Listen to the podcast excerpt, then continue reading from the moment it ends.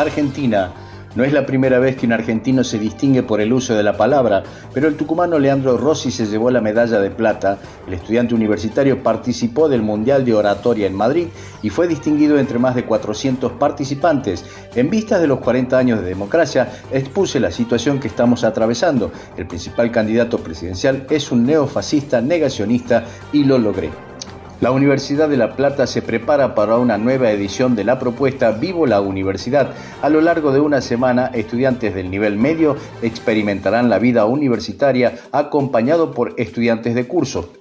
De acuerdo a los últimos datos del INDEC, el costo de la canasta básica, que además de alimentos mide precios de la indumentaria, transportes y servicios, marcó un incremento del 12.2% en septiembre por lo que una familia tipo necesita 320 mil pesos para no caer debajo de la línea de pobreza. El Mundial de Rugby llega a su final en Francia y los Pumas enfrentarán nuevamente a los All Blacks. Miguel Cheika, el entrenador, confirmó entre los convocados al mar platense Joel Sclavi. Ahora, las noticias de Colombia y el mundo llegan a www.cdncol.com.